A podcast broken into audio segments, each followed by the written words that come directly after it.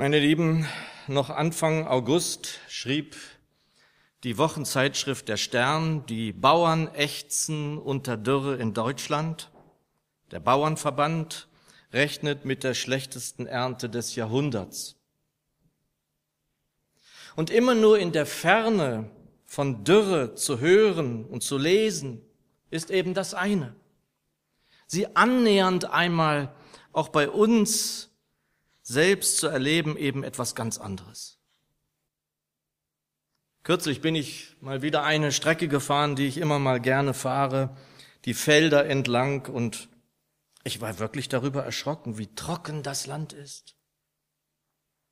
Teilweise wie Sand, einiges wie verbrannte Erde.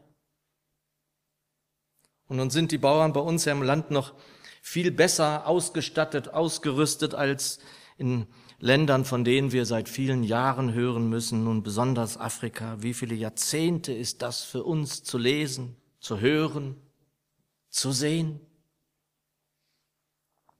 Und vielleicht wird uns jetzt einmal wirklich bewusst, wie viel Grund zum Dank wir wirklich haben. Wenngleich ich mir da im Moment in diesem Land nicht so sicher bin. In Kirchen und Gemeinden an diesem Tag besonders hoffentlich schon. Doch ist unsere Mentalität im Lande langsam eine andere geworden. Eine fordernde, hier und da gar Zornige, von den Wutbürgern ist die Rede. Da gehen Menschen auf die Straße und sagen schlimme Dinge über die Regierenden im Land, so dass sich kaum jemand von den Politikern noch in diese Region trauen. Dabei geht es uns doch so gut wie nie nach dem Krieg, hören wir immer wieder. Dankbarkeit kann ich dafür selten oder nirgendwo hören wenngleich es sehr wohl in diesen Regionen nicht einfach ist für die Menschen. Ich konnte mir im letzten Jahr davon eine Woche lang ein Bild machen bei der Evangelisation in den neuen Bundesländern. Und ich nicht vergesse, dass ich auf der Rückreise in der Hauptstadt Thüringens in Erdfurt einen Stopp machte. Ich hielt da irgendwo in der Nähe der Innenstadt, fuhr in eine Straße ein und parkte dort und in diesem Moment waren gerade vier Menschen in dieser Straße unterwegs und wühlten in den Papierkörben. Bei allem Fortschritt ist es eben nötig, auch davor die Augen nicht zu verschließen. Doch wir haben, Reinhard sagte es schon, ganz sicher hier allen Grund zu danken. Eben auch deshalb, da es aus meiner Sicht ja viel mehr gibt, für das wir dankbar sein dürfen als Gemeinde ebenso wie als Einzelne.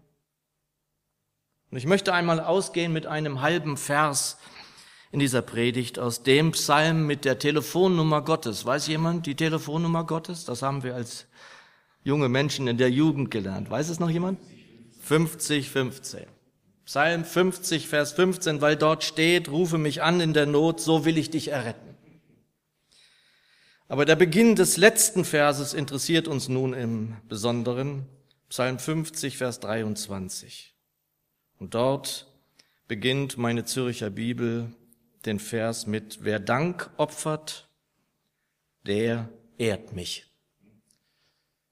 Und so danke, Herr, auch dafür, dass du hier bist, dass wir uns darauf ganz und gar verlassen können dass wir wissen dürfen, dass du nicht vielleicht hier sein wirst oder möglicherweise, sondern wenn zwei oder drei in deinem Namen versammelt sind, dann bist du hier. Und das freut uns. Das ist unsere Freude. Du bist unsere Freude. Segne uns und segne uns dein Wort. Amen.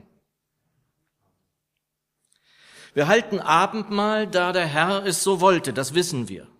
Wir erinnern an ihn zu seinem Gedächtnis, haben wir gerade vorgelesen. Wir denken an ihn, an das, was er auch erleiden musste.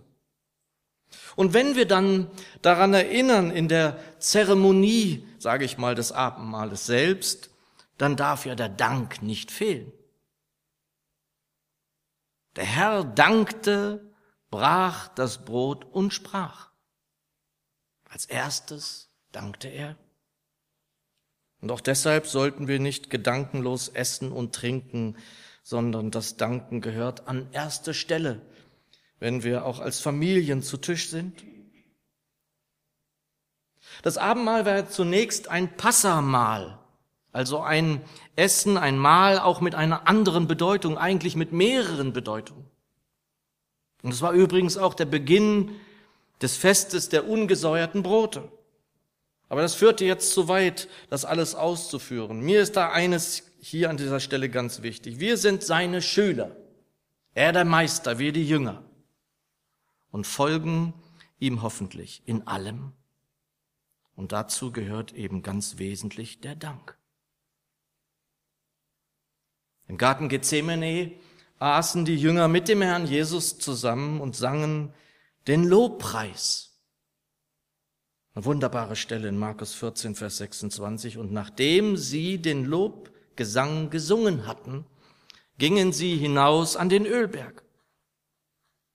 Dort in diesem Garten betete er später in der Nacht, das haben wir auch gerade gehört, bevor er verraten wurde. Und alles beginnt mit Dank. Und wer zur Erkenntnis der Wahrheit kommt, das erleben wir auch immer wieder, der wird dankbar. Mein lieber Schwager und Bruder sagt bei Gutem, was einem so widerfährt, bei sich selbst, auch, auch bei anderen, höre ich immer mal wieder bei ihm, bei ihm, preis den Herrn, preis den Herrn. Und da kann man ganz genau spüren, das ist keine hohle Rede, das ist kein Spruch, das sagt er in Wahrheit. Aller Dank aller Lobpreis gebührt ihm. Und auf dem Wege zum Ende eines Jahres hin, beim wirklich schönen Übergang vom Spätsommer zu einem wahrscheinlich ganz bunten Herbst, ist es gut, ein Dankesfest zu feiern, wie wir es heute tun. Wer Dank opfert, der preiset mich, übersetzt Luther. Und preisen oder verherrlichen, wie die Elberfelder übersetzt, bedeutet, ihm die Ehre zu geben. Menge übersetzt deshalb, wer Dank als Opfer darbringt, erweist mir Ehre. Und Spurgeon, der gute alte Spurgeon, schreibt wunderbare Worte dazu. Wer Dank opfert, der preiset in Klammern wörtlich ehret mich. Lobpreis ist das beste Opfer nämlich aufrichtiger und herzinniger Dank aus einem erneuerten Gemüte. Das gefällt mir besonders, erneuerten Gemüte. Da ist die neue Kreatur zu sehen. Und er schreibt weiter, die Lobgesänge erlöster Menschen sind die Musik, an der sich Gottes Ohr ergötzt. Bringe deine Liebe und Dankbarkeit Gott als Opfer dar, so ehrst du ihn. Gute Worte. Und meine Lieben, ihr wisst, ich bin jetzt nicht unbedingt der Sänger, so wie unser Reinhard, der ist ja nun wahrlich ein Sänger. Doch in meiner Wiederbekehrungszeit habe ich sehr viel alleine gesungen, nur für mich. Kantaten mitgesungen von Bach und anderes mehr. Und ich erkannte mich da fast selber nicht. Was machst du da? Warum? Und wie oft können wir den Herrn Jesus in seiner Ansprache dem Vater gegenüber ganz genau auch so erleben, ich danke dir, Vater. So beginnen seine Gebete. Ich danke dir, Vater. Und ist dieser Tisch wirklich schön, klein und wirklich schön? Und dieses Brot gefällt mir und Erntedank ist aber mir so als Begriff manchmal ein bisschen zu wenig fast. Die US-Amerikaner sagen ja Thanksgiving wenngleich es nicht wirklich gleichzusetzen ist wohl mit unserem Erntedank. Und meine englische Bibel habe ich dann mal nach, nachgeguckt, wie übersetzt sie den Vers 23, da heißt es, But giving thanks is a sacrifice that truly honors me. Aber Dank zu geben ist ein Opfer, das mich wirklich ehrt. Dank zu geben. Und eigentlich hat mir das gefallen hier, hier vorne, dass wir wie so einen kleinen Altar, dass wir wie ein Dankopfer ihm bringen. Und dazu gibt es Carola, du wirst es vielleicht hoffentlich bestätigen, bei den Amis ja nicht nur Truthahn zu Thanksgiving, sondern es ist wohl ein Brauch, zumindest habe ich es so gelesen, dass man als Familie in einer Runde ist und jeder da so sagt, wofür er in diesem Jahr dankbar ist. Das gefällt mir richtig gut, ehrlich gesagt. Das ist eine tolle Sache. Und ich wünsche mir so am Ende dieser Predigt werden wir Gebetsgemeinschaft nochmal haben, dass wir das genauso machen. Dass wir ihm Dank bringen, Dank opfern und ihn damit ehren. In einem wunderbaren Kanon heißt es, wir sind hier zusammen in Jesu Namen, um dich zu loben, o oh Gott. Dafür sind wir hier. Oder in einem weiteren Lied, das wir häufig singen, lautet es, ich gebe dir die Ehre. Ich gebe dir die Ehre. Ich glaube, dreimal singen wir das. Und ich persönlich kann immer nicht anders als ein, eine Arie aus dem Weihnachtsoratorium von Bach zu denken, die ich wirklich liebe. Sie beginnt mit den Worten, ich will nur dir zu Ehren leben. Ich will nur dir zu Ehren leben. Mein Heiland gib mir Kraft und Mut, heißt es weiter. Nur dir zu Ehren. Und vermutlich, und das sollte man auch immer mal wieder dazu sagen, geht es doch nicht nur mir so, dass solche Passagen, solche Strophen in diesen Liedern, die wir singen, auch manchmal eben zu einer Art Korrektiv werden in einem selbst. Wenn ich zum Beispiel diese wunderbaren Töne Bachs höre, dann höre ich ja nicht nur die Musik, sondern ich nehme ja diesen Text auch auf. Ich betrachte ihn, so habe ich mich eigentlich wieder bekehrt. Deswegen schätze ich Bach besonders. Und dann prüfe ich ja irgendwie auch, lebe ich zu seinen Ehren? Nur zu seinen Ehren. Ähnlich wie bei den Liedern, die wir hier manchmal singen, in denen so Passagen sind, ich liebe dich, ich liebe dich, Herr Jesus. Nur das kann man ja auch mal schnell sagen oder einfach so singen. Aber ist das dann auch so? Und wahrscheinlich wird es euch genauso gehen. Man prüft das dann. Man kann uns das ja wohl über die Lippen gehen, aber es ist ja nicht, ist es nicht auch die Frage, die der Herr Petrus stellte, als er ihm als Auferstandener begegnete. So eine wichtige Stelle, kein Wort der Anklage, dass er ihn verleugnete. Vor den Menschen hat er ihn verleugnet und das dreimal hintereinander. Nein, drei Male, wie wir wissen, fragte er ihn, ob er ihn liebe. Liebst du mich? Weide meine Lämmer. Und wir sollten uns auch als Christenmenschen, das ist mir wirklich wichtig, nicht immer quälen. Wir sollten uns nicht geißeln. Aber wir dürfen uns auch diese Fragen stellen. Lebe ich nur zu seinen Ehren? Und warum sollte ich das eigentlich? Und interessant äh, dazu ist übrigens ein Wort aus der Bergpredigt das dem des Salzes in der Welt ganz ähnlich ist. Matthäus 5, Vers 16, wo es heißt, ihr kennt es, so soll euer Licht vor den Menschen leuchten, damit sie eure guten Werke sehen und euren Vater, der in den Himmeln ist, preisen. Und das muss man ja nun auch noch anders denken. Wir dürfen nicht nur Licht sein in dieser Welt. Wir sind es ja, er sagt es, ihr seid es. Auch wenn es für uns wie anderes mehr zuweilen unbegreiflich erscheint. Aber wir müssen es eben vor allem deshalb durch die Liebe erkannt zu werden, damit Menschen dahin geführt werden sollen, ihm ebenso die Ehre zu geben. So ist das auch zu verstehen.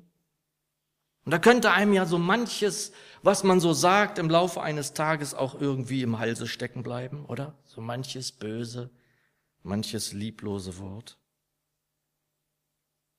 Denn wo sehen denn die Menschen, was wir tun? Die guten Werke, die guten Worte hier? Hier? Das wäre ja toll, wenn es mehr werden wird. Da beten wir ja drum, die uns hier sehen und uns möglichst an der Liebe aneinander erkennen. Doch wir geben doch Zeugnis in der Woche in der Welt. So ist es doch am allermeisten, nicht wahr, im Wartezimmer an der Kasse in den, in den Läden, im Straßenverkehr, wo ich mir selber an die Nase fassen muss, in der Öffentlichkeit oder wo wir uns äußern müssen oder sollten. Und manchmal gehe ich durch die Stadt und komme wieder nach Hause und stelle fest, ich habe keinen einzigen Menschen gesegnet. Ich glaube nicht, dass das gut ist. Und sofort denke ich dann auch, wenn es um die Worte geht, die wir sagen, wenn wir manchmal ungeduldig sind, im Laden, im Wartezimmer oder sonst wo, denke ich an die Worte des Psalmisten aus Psalm 141. Setze, o oh Herr, eine Wache meinem Mund und eine Hut der Tür meiner Lippen. Wenn da so über dies und das gesprochen wird, ist es häufig das Wort, an das ich denken muss. Dass wir uns nicht hinreißen lassen, schlecht über diese oder jenen zu sprechen. In der Gemeinde Jesu doch hoffentlich ohnehin. Denn wenn Menschen an und bei uns dasselbe finden, das sie in der Welt sehen, dann sind wir doch falsch. So werden wir nicht Licht sein. Und ganz besonders, wenn wir Diener, Knechte des Herrn sind, dürfen wir da auf keinen Fall mitmachen. Geschwister, die Menschen sollen den Herrn Jesus an uns erkennen. Angefangen, und das finde ich hier interessant, als erstes beim Dank. Ein dankbares Herz ist mit das Erste, was in dieser Welt mittlerweile auffällt. Neben der Liebe selbstverständlich. Wir sind hier, um zu lieben und ihm die Ehre zu geben. Dann geben wir das Zeugnis, dass Licht in dieser Welt ist. Die neue Genfer übersetzt unser Predigtwort komplett, also den ganzen Vers. Wer mir seinen Dank zeigt, der bringt mir ein Opfer dar, das mich ehrt. So ebnet er den Weg, auf dem ich ihm Gottes Rettung zeige. Und im Sinne auch des Wortes, das wir aus der Bergpredigt hörten, aus Matthäus 5, bedeutet dies, dass es unsere Aufgabe ist, Licht in dieser Welt zu sein, Dank zu opfern, auf dass die Leute es sehen und ihm auch Dank bringen wollen. Dies ebnet ihnen den Weg zum Heil, uns und ihnen zur Heilung, zur Rettung. Und darin, meine lieben Geschwister, sehe ich, ehrlich gesagt, die Hauptaufgabe von uns in der Andreasgemeinde. Noch einmal zur Erinnerung aus Matthäus 5, Vers 16, jetzt nach der neuen Genfer. So soll auch euer Licht vor den Menschen leuchten. Sie sollen eure guten Werke sehen und euren Vater im Himmel preisen. Kurz gefasst, wir sind wie der Herr Jesus hier zur Ehre Gottes, zur Ehre des Vaters. Und es wäre doch wunderbar, wenn wir auch aus Herzensgrund singen wollten, ich will nur dir zu Ehren leben. Ihm die Ehre zu geben, tun wir, indem wir so Licht sind und ihm auch Dank opfern. Und da ich diese Worte so wertvoll finde von Spurgeon, will ich sie uns noch einmal vorlesen. Wer Dank opfert, der preiset, also ehret mich. Lobpreis ist das beste Opfer, nämlich aufrichtiger und herzinniger Dank aus einem erneuerten Gemüte. Die Lobgesänge erlöster Menschen sind die Musik, an der sich Gottes Ohr ergötzt. Bringe deine Liebe und Dankbarkeit Gott als Opfer dar, so ehrst du ihn. Also Lobpreis ist nicht nur irgendwie so ein Punkt, alles beginnt in und mit ihm. Bevor sie mit dem Herrn Jesus auf den Ölberg gingen, sangen sie den Lobpreis. Und der Lobpreis sind übrigens sechs Lieder, die Psalmen 113 bis 118, das sogenannte Hallel, auch Pessach Hallel genannt. Deshalb, weil das Lied, das erste schon beginnt, so wie wir es uns vorstellen. Psalm 113 beginnt Halleluja. Lobet ihr Knechte des Herrn, lobet den Namen des Herrn. Der Name des Herrn sei gelobt von nun an bis in Ewigkeit. Vom Aufgang der Sonne bis zu ihrem Niedergang sei gepriesen der Name des Herrn. Und manchmal könnt ihr euch das vorstellen, manchmal schließe ich die Augen und stelle mir das so vor, wie wie sie da sitzen mit dem Herrn Jesus und Lobpreis singen. Sechs Lieder. Das, meine Lieben, ist Himmel. Es ist unsere Bestimmung, Licht, Salz zu sein, an Liebe erkannt zu werden und Menschen mit unserem Tun und Lassen dazu zu bringen, dass sie mit uns den Herrn preisen wollen. Ihm die Ehre zu geben, das ist ein Muss auf unserer Pilgerfahrt, das übrigens nie enden wird. Auch wenn wir angekommen sind, werden wir genau das tun. Dann aber mit ihm gemeinsam, wie die Jünger. Erntedank ist ein Dank für alles Geben aller guten Gaben unseres Vaters in den Himmeln. Wer Dank opfert, der Preis, der ehrt ihn, den Geber aller guten Gabe. Auch dafür, dass wir, wie wir es in der Bibelstunde hören durften, in ihm die Gerechtigkeit Gottes geworden sind. Also ich war fasziniert von diesem Wort. Das mag einem ja kaum über die Lippen gehen. Wir, du und ich, die Gerechtigkeit Gottes. Durch das, woran wir mit Brot und Kelch erinnert haben, sind wir genau dazu herausgerufen. Denn es war und ist und bleibt dabei, dass vor dem Schöpfer, der Licht ist, nur Gerechte bestehen können. So haben wir Gerechtigkeit nicht einfach als Gabe, nicht als ein Geschenk, sondern ist noch weit mehr als das. Wir sind in ihm und er in uns. Sind wir in ihm, deswegen bleibt in mir, dann sind wir Gerechte. Gerechtfertigt allein durch das kostbare Blut des vollkommenen Lammes Jesus Christus. Wir selbst sind dadurch zu der Gerechtigkeit Gottes geworden.